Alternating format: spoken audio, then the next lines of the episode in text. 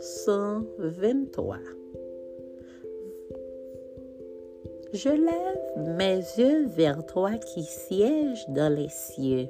Voici, comme les yeux des serviteurs sont fixés sur la main de leur maître et les yeux de la servante sur la main de sa maîtresse, ainsi nos yeux se tournent vers l'Éternel, notre Dieu, jusqu'à ce qu'il ait pitié de nous.